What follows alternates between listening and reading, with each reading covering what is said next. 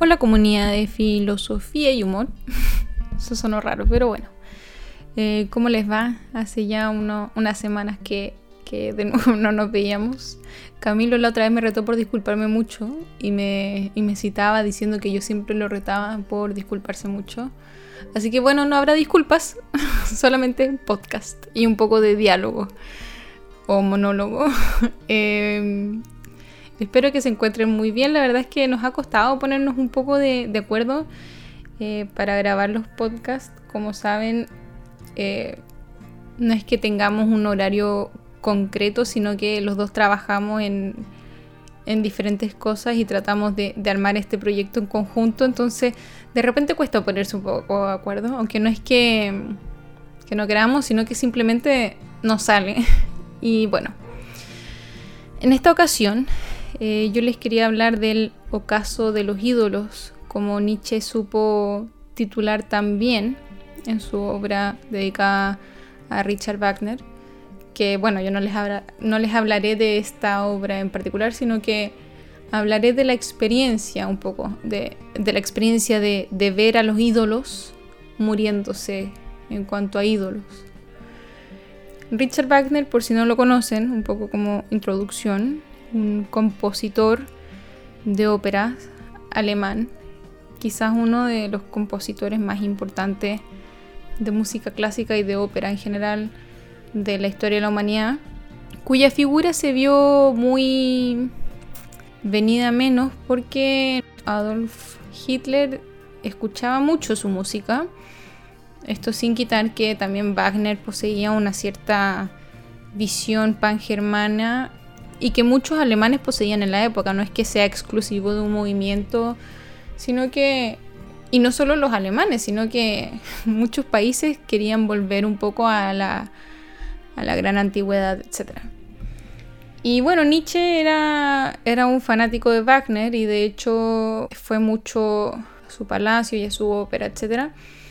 Hasta que un día le cayó la triste realidad de que Wagner esto lo quiero decir en palabras muy vulgares, pero, pero en el fondo cabía dentro de los cánones cristianos de la redención y de, y de buscar el perdón y, redimirse, etc. Particularmente yo creo que esto se puede ver reflejado con la ópera Parsifal.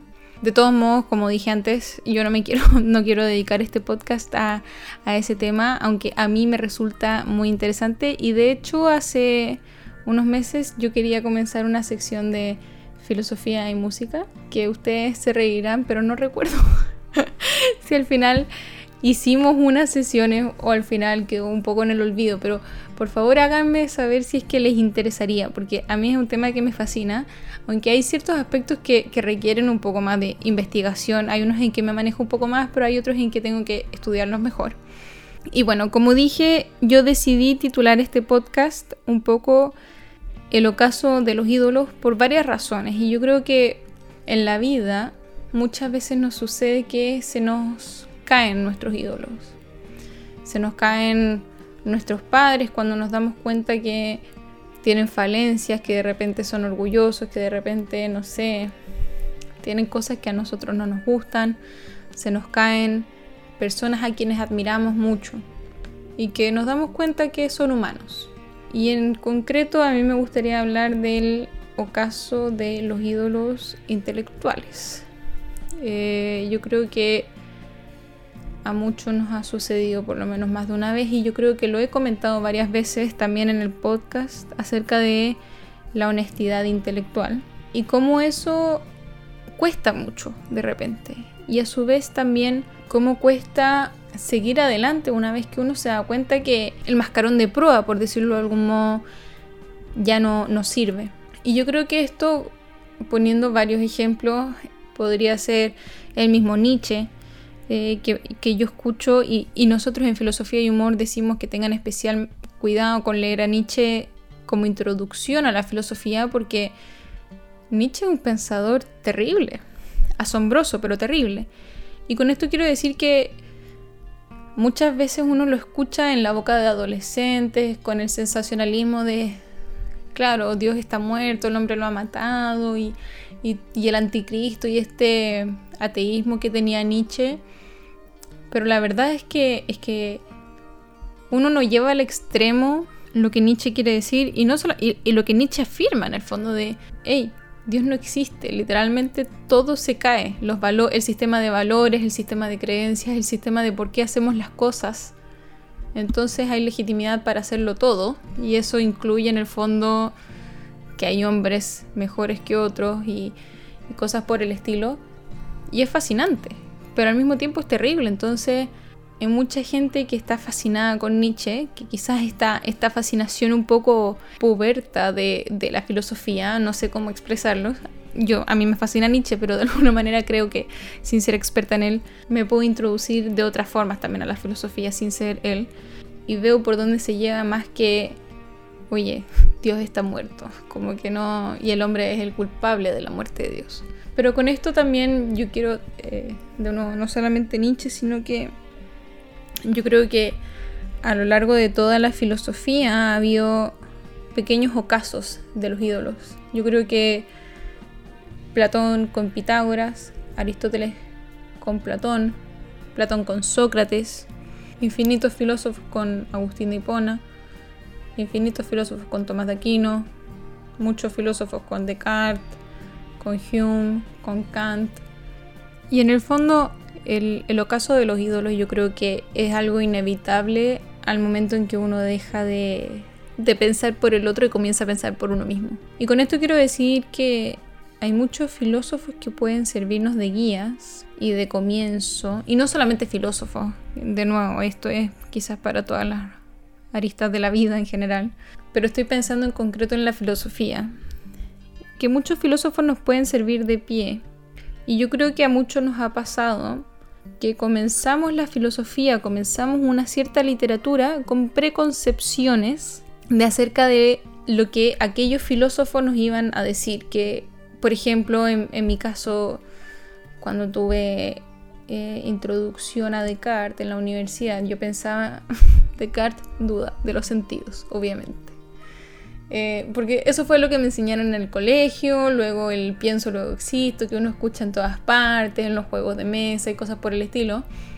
Hasta que uno comienza a leer a Descartes en serio y, uno se da cuenta de que, hey, Descartes no duda de los sentidos realmente. Lo que él está haciendo es una, una metodología o algo como para, como algo pedagógico, ¿no? Y eso en parte también es, bueno, para mí fue el, levantamiento de un ídolo, pero, pero fue una preconcepción o un prejuicio que se vio derrumbado en dos segundos. Y el problema está en qué pasa cuando no queremos que esos prejuicios se derrumben. Eh, ¿Qué pasa cuando no, nos damos cuenta, por ejemplo, que el existencialismo francés tiene unas falencias importantísimas de las que mucha gente de la que mucha gente también hace, hace caso omiso. Por ejemplo, hay, hay unos temas con, niños pequeños importantes que, no, no, se mencionan nunca mucho porque claro, es, más fácil acordarse del, del Sartre que le da náusea ver el mar por lo maravilloso que es, por ejemplo, o, del Foucault del, del panóptico. Y en ese sentido, por ejemplo, es muy curioso y, cómo se dan vuelta las cosas de que ahora Carl Schmitt lo esté leyendo gente de izquierda con muy buenos motivos, si, si nadie, nadie mira eso, o sea, nadie duda en eso, perdón, que a, eh, Carl Schmitt lo estén leyendo de izquierda y Carl Schmitt era, o sea, era un militante del Partido del Nacionalsocialismo también, que bueno, también era más o menos de izquierda. Y así como en estos momentos no puedo recordar a quién, pero hay gente de izquierda o con morales de usualmente de izquierda que ahora la derecha está adoptando como suyos. Quizás uno peca de catalogar a ciertos filósofos de tal o cual, pero, pero en realidad este podcast quiere ir un poco más allá y, y qué pasa en el fondo cuando uno estudia a un filósofo desde lo que cree que ese filósofo es y luego se da cuenta que no sirve para defender las creencias. ¿Qué pasa, por ejemplo, con nuestras creencias? ¿Son verdaderas? ¿Son falsas? ¿Qué pasa con los argumentos que teníamos hasta ese entonces? ¿Qué pasa si yo siempre defendí una postura y me doy cuenta que el mayor defensor de dicha postura tiene errores lógicos importantes, o no solamente errores lógicos, sino que de repente las cosas que él dice se derivan en cosas que yo no quiero decir. ¿Qué pasa ahí?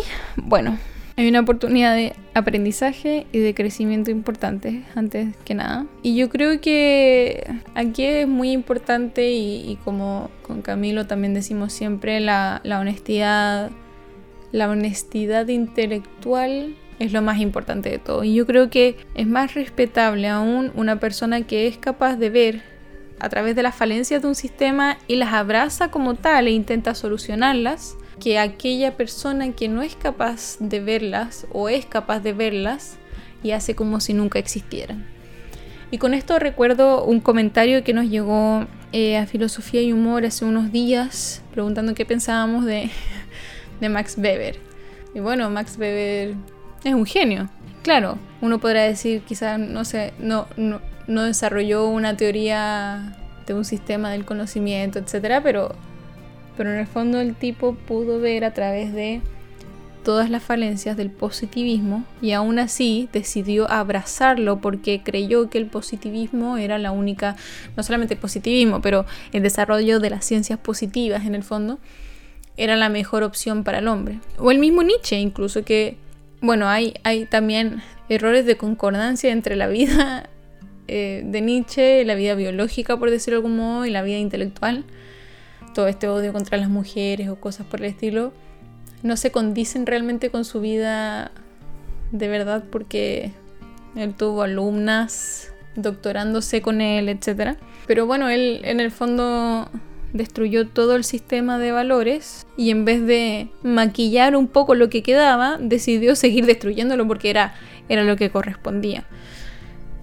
Y en este caso yo no les quiero decir a ustedes que destruyan y destruyan, sino que a partir de lo que les quede de aquellos filósofos o de, que, de aquellos intelectuales a los que admiraron y los que los impulsaron a seguir estudiando sobre un tema, etc. Construyan ustedes. Ustedes aprendan de los errores de a quienes leyeron, construyan y no teman tampoco usar ni, leer argumentos de quien sea quien no les guste, porque uno tiene que luchar, como decía hace un, tiempo, uno tiene que luchar con los mejores argumentos enemigos. Y eso corresponde en el fondo que sea estudiado, corresponde que, que estudiemos a nuestros ídolos caídos, veamos dónde se equivocaron, a nuestro parecer, cómo podemos mejorarlos. Y yo no les voy a mentir, yo no creo que ninguno de nosotros sea el próximo, no sé, Kant o el próximo gran filósofo, las posibilidades de eso son muy pocas. Si alguno lo es, muy buena, qué, genio, genial. Pero es, es, poco probable. Pero de algún modo hay que ir construyendo escaloncito a escaloncito e ir divirtiéndose en el camino. Yo creo que eso es muy importante, más que divertirse, porque claro, uno no tiene por qué divertirse, me dirían algunos, pero en el fondo hacerlo con cariño, yo creo, hacerlo con cariño y con honestidad. Y eso dará, dará buenos resultados porque más que nada uno no estará mintiendo en el, en, el, en el resultado. Si el desarrollo de algo sale mal, sale mal y listo. Y muchas veces quizás uno no tiene argumentos para abrazar cierta creencia u otra, pero creo que ser honesto con eso es mucho mejor que decir, no, esto no tiene ninguna falencia y por eso lo abrazo. Creo que es mejor decir, mira, esto tiene tales o cuales falencias, estoy reflexionando sobre ellas, estoy investigando, estoy aprendiendo, pero aún así abrazo esto. Sea ya, ya sea si uno investigue la metafísica, si es política, si es la religión, sea lo que sea. Pero bueno, con esto los dejo. Espero que tengan una muy buena semana o semanas. Disculpen si es que fue un poco enredado. No quiero pedir disculpas, pero disculpen. Enredado porque en realidad lo hice un poco, o sea, con una pauta muy general y no tan, no tan, a ver, tenía, había pensado lo que quería decir y de hecho lo, lo, estaba reflexionando en mi mente, pero ustedes saben que al momento de hablar, de, sacarlo hacia afuera, eh, funciona un poco diferente a, a cómo funciona en la mente. Especialmente porque uno lo dice una segunda o tercera vez y no una primera o segunda vez. Hasta luego, que esté muy bien. Recuerden seguirnos en Instagram, en YouTube, en Spotify, en Apple Podcast, Google Podcast. Estamos, en realidad estamos en Spreaker y Spreaker nos aloja en, distintas plataformas. Espero que, que tengan un buen septiembre. Espero que nos veamos pronto. Bueno, no veamos, ustedes saben a qué me refiero. Y y eso, denle like, compártanos para seguir creciendo y, y todas esas cosas que siempre les decimos. Un besito y ya hasta la próxima.